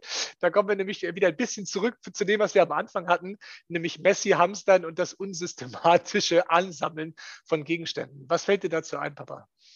Ja, ich versuche ja schon seit Jahren verzweifelt, eine Sammlung loszuwerden, die mir einfach schon seit vielen Jahren nicht mehr am Herzen liegt. Das sind die Briefmarken. Mhm. Die, allerdings, die habe ich nicht wirklich selbst gesammelt. Klar habe ich auch selbst als Kind Briefmarken gesammelt, aber das ist einfach von Postkarten. Das war einfach witzig. Ne? Auch ästhetisch natürlich tolle Bilder und äh, von irgendwo aus Ländern, von denen man nicht mal genau wusste, wo die sind oder hat die dann nachgeschlagen. Also das ist ja auch so, ein, so ein Wissenserwerb-Ding als Kind. Ne? Also da sammelt man einfach auch Sachen, ohne zu wissen, warum und wieso. Äh, aber die Briefmarken, ich habe also wirklich einen sehr kompletten Bereich, hat mein Opa für mich gesammelt. Mhm. Mhm. Der Annahme, und das war früher so, das ist irgendwann mal Geld wert. Ja, ist ja Vermächtnis, ne? Ist mhm. es leider nicht. Und ich mhm. kann diese Briefmarken nicht wegwerfen. Ich kann es mhm. nicht Mhm. Weil ich weiß, das hat meinem Opa sehr am Herzen gelegen und hat auch viel Geld da reingesteckt, aber das ist ja eh weg. Also das ist nicht der Punkt. Die würde ich gerne an einen Sammler verkaufen, aber ich werde sie auf eBay nicht los. Verrückt. Richtig verrückt. Äh, ich bin inzwischen bei 80 Euro für den ganzen Kram. Ja. Äh, was kann ich mir dann für diese 80 Euro so kaufen, dass ich immer an meinen Opa denke? Mhm. Ja, Gute also Frage. Für diese 80 Euro würde ich nicht essen gehen. Mhm. Äh, Was auch äh, mit 80 Euro kriegt man das auch gut hin mit Mutti und einer ordentlichen Flasche Wein. Das geht. Mhm. Das kann man schaffen, ja. Oder kaufen mir irgendeine Jacke, die dann nach zwei Jahren weggeht. Mhm. Äh, Laufschuhe kriegst du schon gar nicht mehr für 80 Euro. Einen, einen vielleicht, aber und auch wieder nicht. Äh, diese Sammlung wäre ich sehr gerne los, weil sie einfach Platz wegnimmt und Mhm. mein Herz nur noch an der Stelle berührt, wo es um meinen Opa geht. Richtig, ja. Und natürlich Kindheit und mein Gott, ich weiß noch, wo ich mir diese eine Marke da gekauft habe und so. Ja, aber das sind ja Kindheitserinnerungen immer. Und diese eine Marke könnte ich ja auch ohne Platzprobleme trotzdem aufheben. Das habe ich mir gerade überlegt. Vielleicht wäre ein passenderes Endungsstück wirklich äh, ein, ein Foto, äh, die es bestimmt noch gibt, und dann die drei Lieblingsbriefmarken äh, von meinem Uropa dann ja, die sozusagen in den Bilderrahmen mit eingefasst sind. Und dann hätte man eine schöne Erinnerung, ohne dass die Sammlung äh, noch da sein muss, weil Ja. die Sammlung ist ja am Ende nur repräsentativ für die Erinnerung. Nicht jede einzelne Briefmarke, eben manche, aber die Sammlung an sich ist es nicht. Und hast du was, was du gerne noch sammeln würdest? Was ich noch nicht habe, meinst du, oder welche Sammlung ich gerne noch ausbauen würde? Ja, oder, oder ob du auch noch eine neue Sammlung irgendwie anfangen könntest. Da könnte ich ja schon fast sagen, das lohnt nicht mehr. ja, äh, geschlossene und offene Sammlung sind wir Ja. wieder dabei. Nein, also ich bin ja immer noch und werde wahrscheinlich das auch noch eine Weile betreiben. Äh, Ich sammle einfach Musik. Und Mhm. das ist natürlich ein offener Katalog in alle Richtungen. Absolut, Äh, absolut. Wenn man sich sozusagen auf bestimmte Musikrichtungen äh, beschränkt, was ich natürlich tue. Aber das betreibe ich ja schon sehr lange, auch relativ intensiv. Und da sehe ich im Moment auch nicht die Chance, das wirklich aufzugeben. Ich versuche ganz tapfer, das zu verringern. Einfach, es macht wenig Sinn, mehr Musik zu sammeln, als man hören kann. Klar. Auch wenn da Sachen dabei sind, wo ich sage, höre ich eh nie wieder, war nichts, äh, Fehlkauf, äh, gibt es kaum. Äh, man muss natürlich ehrlich sagen, äh, über 40.000 Songs, äh, da muss ich schon eine ganze Weile Musik, bis Das ich alle noch mal gehört habe. Das ist wahr. Äh, das ist schon wahr. Also da versuche ich mich jetzt so tapfer immer mal so einen Monat ohne CDs äh, am Leben zu erhalten. Das kann man schaffen, Mhm. aber ist schwer. Mhm. Und ich habe immer ja noch, wie du weißt, meine Space Marines und Orks. Richtig, genau. Die Warhammer Viel Platz 40.000 weg, Sammlung. viel mehr, viel mehr als die Briefmarken natürlich. Ja, Äh, Und äh, das fällt mir wirklich schwer mh, zu sagen, ich werde das nicht wieder aufgreifen. Ich betreibe es ja nicht, schon seit Ja. einigen Jahren nicht mehr. Äh, Ist auch ja eine Zeitfrage, auch eine Geldfrage natürlich, weil Mhm. es ist solche Schweine teuer. Mhm. Äh, Da gebe ich mir mal noch mal so von heute vielleicht fünf Jahre, Mhm. bin ich zwei Jahre Rentner. Mhm. Ja, und da muss man mal schauen, was sagt die Rente? Ja? was sagt die Zeit? Was sagt der, der, der, der, der äh, Tadrich? Ja. Wie groß muss die Lupe sein, Ja, ja, Ja. damit ich noch irgendwas sehen kann? Äh, aber davon, dieser Sammlung träume ich immer noch. ja, interessant. Das Wo die ja auch völlig offener Katalog ist. Aber ich hätte Ja. richtig Bock, das wieder zu machen, aber ich weiß halt nicht, ob ich es nochmal äh, gestartet kriege, weil dann brauchst Ja. du richtig Startkapital jetzt wieder. Ja, natürlich. Farben Ja, eingetrocknet, ja, ja. Sachen. Ich habe das ja eine Weile noch verfolgt. Inzwischen habe ich die Newsletter alle abbestellt. Ja. Äh, weil das einfach, das macht einen ja auch irre. Äh, Ja. Was man alles äh, also Nicht, nicht hat und nicht haben hat könnte. und auch nie haben wird. Ja, und auch vielleicht nicht haben muss, aber Mhm. mal schauen. Mhm. Wovon ich mich verabschiedet habe, äh, um das nur noch zu sagen, weil du, du müsstest dazu ja auch noch mal was sagen, wovon ich mich verabschiedet habe, ist Bücher. Mhm. Richtig. Ja, ich war ja früher auch ein großer Büchersammler. Mhm. äh, auch mehr ein Sammler äh, teilweise, als äh, dass ich die wirklich alle gelesen hätte. Und da bin ich schon seit einer Weile an dem Punkt, äh, dass ich immer mal wieder ein Buch aussortiere, weil ich sage, habe ich gelesen, war nicht so toll. Oder habe ich schon seit 40 Jahren stehen, habe ich offensichtlich äh, kein Interesse mehr dran. Und Bücher haben ist halt, hat auch nicht mehr diesen Stellenwert. Weil Ja. Bücher nicht haben, heißt ja einfach nur Bücher nächsten Tag haben. Richtig. Ja. Amazon Prime, ja, Ja. oder eben Kindle Reader oder was auch immer. Das ist ja sozusagen nicht mehr so, dass man so, so dieses Biblophile, ne, auch Ja. das haptische, ja, aber dieses Biblophile Bücher haben muss, wenn man sie lesen will. Wenn man sie nämlich nicht hat, kriegt man sie nicht. Genau. Das ist vorbei. Und Ne? auch, dass das Bücher eben was Besonderes sind, äh, ne, also sozusagen auch dieser bildungsbürgerliche Aspekt, äh, dass Bücher eben auch, auch besonders behandelt gehören. Äh, weiß ich nicht. Wieso kann man eine CD wegschmeißen und ein Buch nicht? Mhm. Ja, mhm. kann ich ein komplettes Album von meiner Festplatte löschen? Mhm. Ja, äh, aber ein Buch darf ich nicht äh, wegschmeißen? Mhm. Finde ich sozusagen un ungleichgewichtig. Was Klar. auch nochmal so, so, ein Thema ist, sozusagen diese, diese Frage, das neulich erst wieder gehört, das habe ich diesen Begriff vergessen, diese Hochkultur. Mhm. Hochkultur. Es gibt sozusagen Hochkultur. Mhm. Und Niedrigkultur. Äh, sagt niemand, aber muss es ja geben. Ja, weil wenn es eine High Road gibt, gibt es auch eine Low Road. Ja. ja. Äh, das weiß man aus Schottland und das ist auch so. Und von daher gibt es die Hochkultur. Ne? Das ist also die, die klassische Musik, Theater, Oper und vielleicht noch Operette. Mhm. Und der Rest ist halt, will nicht sagen Unkultur, aber halt äh, so irgendwelche äh, bedeutungslosen Bands wie Kraftwerke oder, oder Rolling Stones. Mhm. Das ist nix. Mhm. Das ist einfach nicht. Da habe ich gedacht, Alter, ey. Ja, mhm. äh, das finde ich ärgerlich. Und das spielt da so ein bisschen rein. Und da, ja. bin, ich, da bin ich raus. Ja, den Begriff merke ich mir mal, Niedrigkultur. Ähm, ich habe äh, mit meiner Schwester und deiner Tochter entsprechend ja ähm, so ein bisschen äh, etabliert, das Wort der Woche äh, zu finden ah. und zu beobachten. Das ist ganz witzig. Und da habe ich jetzt eins gefunden. Niedrigkultur wird mein Wort der Woche in Opposition zur Hochkultur. Denk nochmal drüber nach, auch über den historischen Kontext. Führt jetzt aber weg vom Thema ja. Sammeln. Es gibt ja also die alten Hochkulturen und äh, was waren dann die Niedrigkulturen, die es ja, anscheinend nicht mehr auch. gibt. Ja, auch. genau. Und was haben die gemacht, was die alle nicht gemacht haben und umgekehrt umgekehrt, genau. Äh, und um zum Abschluss auch nochmal auf die selbstgestellte Frage auch zu antworten. Ja, genau. Also äh, ich habe noch Pokémon-Karten, ist keine echte Sammlung, äh, aber die sollte ich, glaube ich, äh, abgeben und aufgeben. Das ist nur noch Materielles, was bei mir rumsteht. Ich weiß auch schon an wen. Äh, da gibt es noch ein, äh, ein, ein, ein, junges Kind, was daran Freude haben kann. Und ähm, was ich gerne noch sammeln möchte, diese ähm, Antwort würde ich ähm, nur mit ideellen Dingen also ich möchte, das klingt dann jetzt sehr romantisch und ein bisschen platt, aber ähm, Erfahrungen sammeln, positive Erfahrungen, die sind mir mehr lieber als die negativen, obwohl beide natürlich ihre Berechtigkeit haben. Äh, ich denke auch schöne Momente sammeln und äh, festhalten, Impressionen auch. Äh, das wäre mir wichtig, weil ich ja eher versuche, einen minimalistischen Lebensstil auch ähm, anzupeilen und ähm, das geht sehr sehr schwer mit materiellen Sammlungen zusammen. Äh, vielleicht mit ganz, ganz kleinen Dingen. Briefmarken könnten noch gehen, aber eigentlich das nicht, sondern ich äh, bleibe äh, bei ähm, meinen Magic-Karten. Ähm, die nehmen begrenzt Platz weg. Die müssen auch nicht äh, nach gewissen Kriterien gesammelt werden. Ist für mich also ein offenes und zielloses Sammeln. Aber ansonsten wäre äh, eher der Minimalismus, der für mich die Frage beantwortet, was ich gerne noch sammeln würde im materiellen Bereich. Ja. Und damit, äh, lieber Papa, danke ich dir man für das ja Gespräch. Nicht, ich danke dir. Weil Vielleicht, Sie, man genau. muss ja auch nicht alles sammeln. Mhm. Äh, nur um das noch zu sagen, also Erfahrung muss man ja nicht sammeln. Die kommen ja. Die kommen ja von alleine. Ja, die muss man nicht auf eBay bestellen, die muss man auch nicht tauschen. Erfahrungen ja. sammeln. Mhm. Äh, ja, das ist so ähnlich wie Müll sammeln.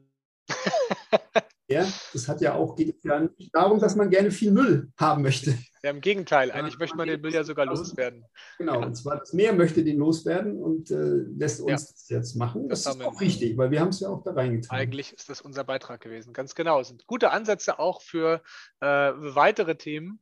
Und ja, ich habe den Männern und den Frauen. Das haben wir ja, jetzt leider genau. nicht geschafft würde ich als Thema auch zurückstellen, auch ein bisschen mit Blick auf die Länge des Podcasts. Ja, äh, haben wir das dieses Mal ausgespart. Und deshalb nochmal ähm, der Dank für das sehr anregende Gespräch, äh, für die vielen Verästelungen, die wir aufgetan haben, auch für die vielen persönlichen Beispiele, die wir haben einfließen lassen können. Papa, es hat richtig viel Spaß gemacht und ich freue mich schon auf die nächste Folge. Ich wünsche dir noch einen schönen Abend und äh, alles Gute.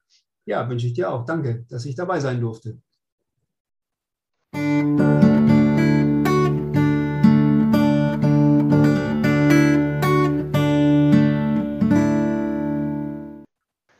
Liebe ZuhörerInnen, das war eine weitere Episode von Dialogisch, gute Gespräche unter FreundInnen.